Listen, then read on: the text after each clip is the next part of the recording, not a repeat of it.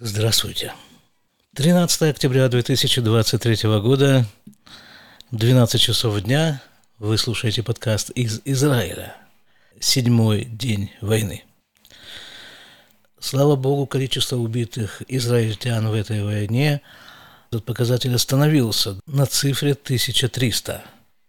До этого каждый день практически эта цифра росла на 100 человек в день, примерно. Но просто наши силы, как я уже говорил, заходили в те места, которые не были доступны, и обнаруживали там новых убитых. Сейчас уже дня три, наверное, рост этой печальной цифры остается на том же уровне, 1300 человек.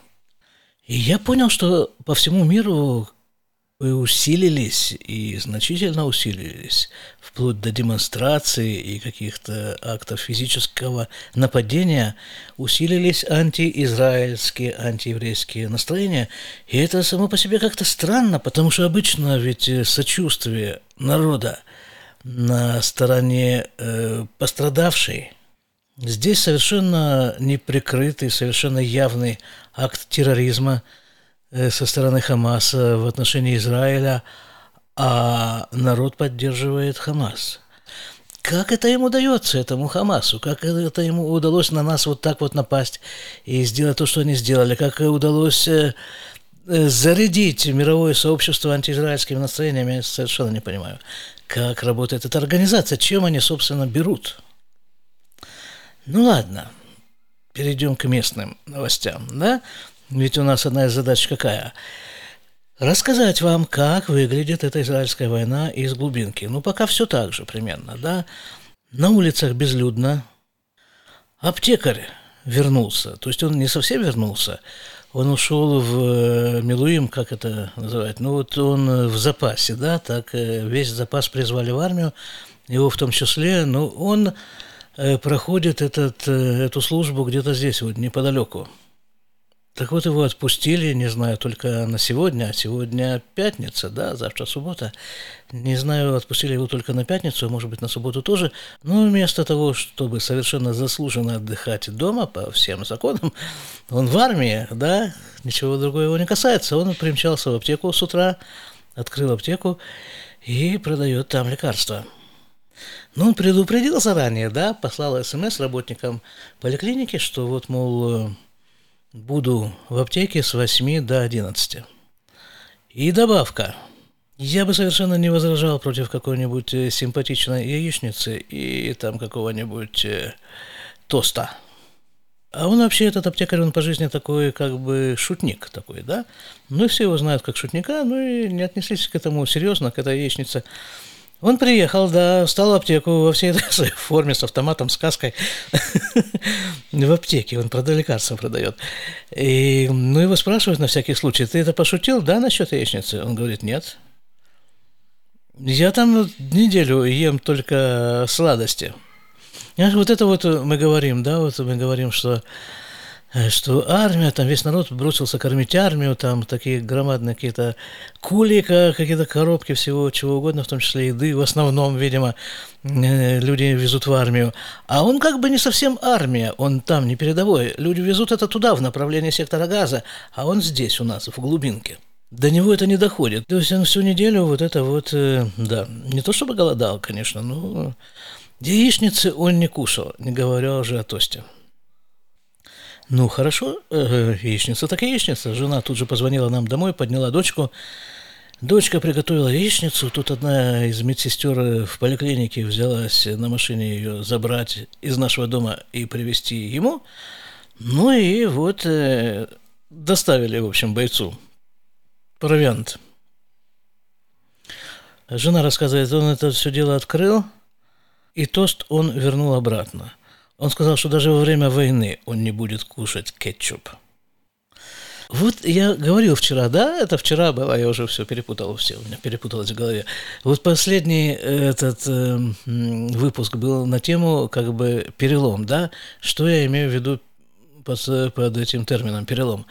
Не то чтобы как бы ход ведения войны он изменился, там все продолжается, там бомбят нас, бомбим в основном мы, и все еще готовится, скорее всего, вход э, сухопутных войск в Газу. Э, перелом, он заключается вот в чем. В том, что народ объединился. Просто не бывало совершенно.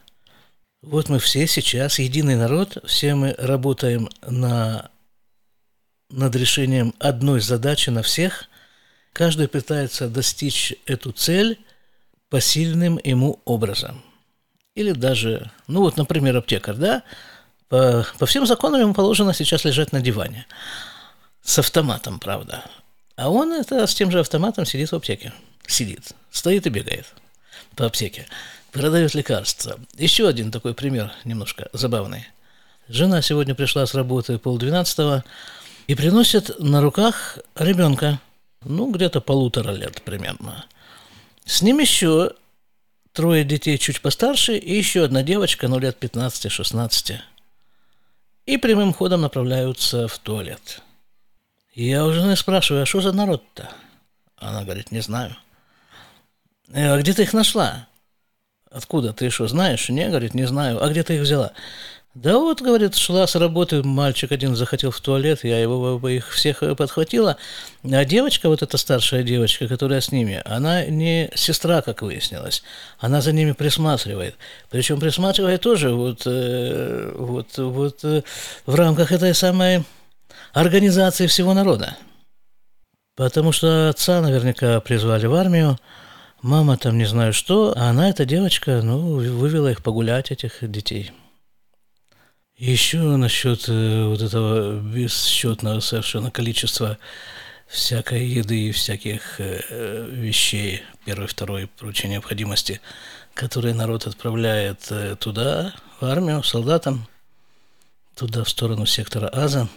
Да, собственно, не только, потому что вот эти наши солдаты, которые здесь находятся, и милуимники, э, как бы эти резервисты, которые у нас тут в поселке, их э, перевалочный пункт – они тут останавливаются, не знаю, на ночь, на день, на сутки, и потом их отправляют куда-то дальше. Таким несут потоки просто, э, всякое там, это, ну, в общем, то, что им нужно, по мнению населения.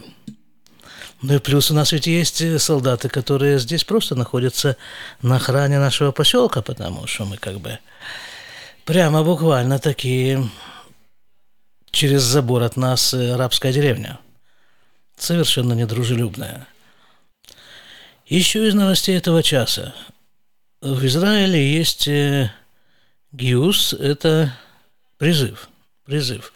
Такой стандартный призыв. В невоенное время, там сколько-то раз в год, не помню, 3-4 раза в год, э, есть призыв. Тех, у кого возраст подошел к несению воинской службы или какие-то другие условия. Так в этом году в ноябре должен был быть очередной призыв – его отменили. Отменили очередной призыв в боевые части. Но некогда сейчас боевым частям этим заниматься, принимать новобранцев. Это ж требует э, какого-то дополнительного времени, принять, разместить там это, научить тому другому, рассказать, э, с какой стороны автомат стреляет. Некогда. Так, ну хорошо, ладно, сделаю небольшой перерыв, пойду готовить халы на шаббат. В нашей семье это моя работа, готовить халы на шаббат. Халы, если кто не знает, такой хлеб такой специальный, такой обычно белый, но не обязательно. На него делается благословление, когда наступает шаббат.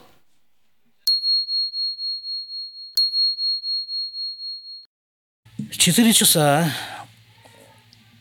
4 часа пополудни. До шабата еще около двух часов.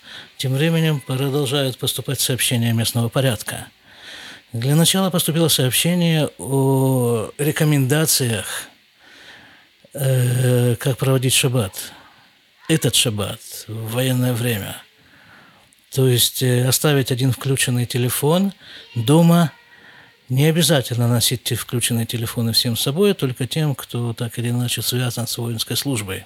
Но я думаю, что большинство связанных с воинской службой, они вот там на службе и находятся. Э, плюс, э, что там было еще в этих рекомендациях, поставить вооруженного охранника из числа молящихся с оружием и с телефоном, включенным у входа в синагогу.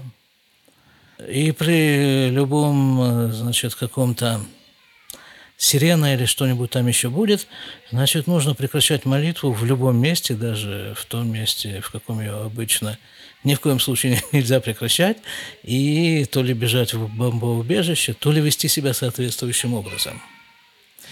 Еще одно сообщение прислал знакомый парень. Вот здесь же наш сосед же из соседнего дома. У них, оказывается, бар митсва у сына, то есть сыну исполняется 13 лет. Это такая торжественная очень дата э, для еврейского мужчины теперь уже, потому что в 13 лет он официально становится мужчиной, бар, бар и в субботу он должен э, читать Тору. А после чтения Торы будет э, кидуш, ну, как бы такое небольшое такое угощение у них дома. То есть война войной, а бармитсва – это свято. И еще такое поступило сообщение по нашей местной поселковой связи, что в эту субботу к нам приезжает Рав Шмуэль Ильяу. Это такой очень-очень серьезный, очень авторитетный раввин, по крайней мере, в том религиозном течении, к которому мы, в общем-то, относимся, религиозный сионизм, ну, понимаете, такое событие все-таки. Вот такой большой раввин приезжает э, в нашу, ну, не маленький, но не самый значительный населенный пункт в Израиле. То есть получается, что раввины, в том числе вот такие серьезные раввины, они тоже воюют как могут, своим оружием. А я думаю, что не он единственный ездит по поселениям. И он будет давать уроки, несколько уроков здесь, в Ишуре, в разных местах, в разных синагогах. Нужно будет сходить. Ну вот и все на сегодня. Шаббат, шалом нам всем, чтобы этот шаббат прошел спокойно.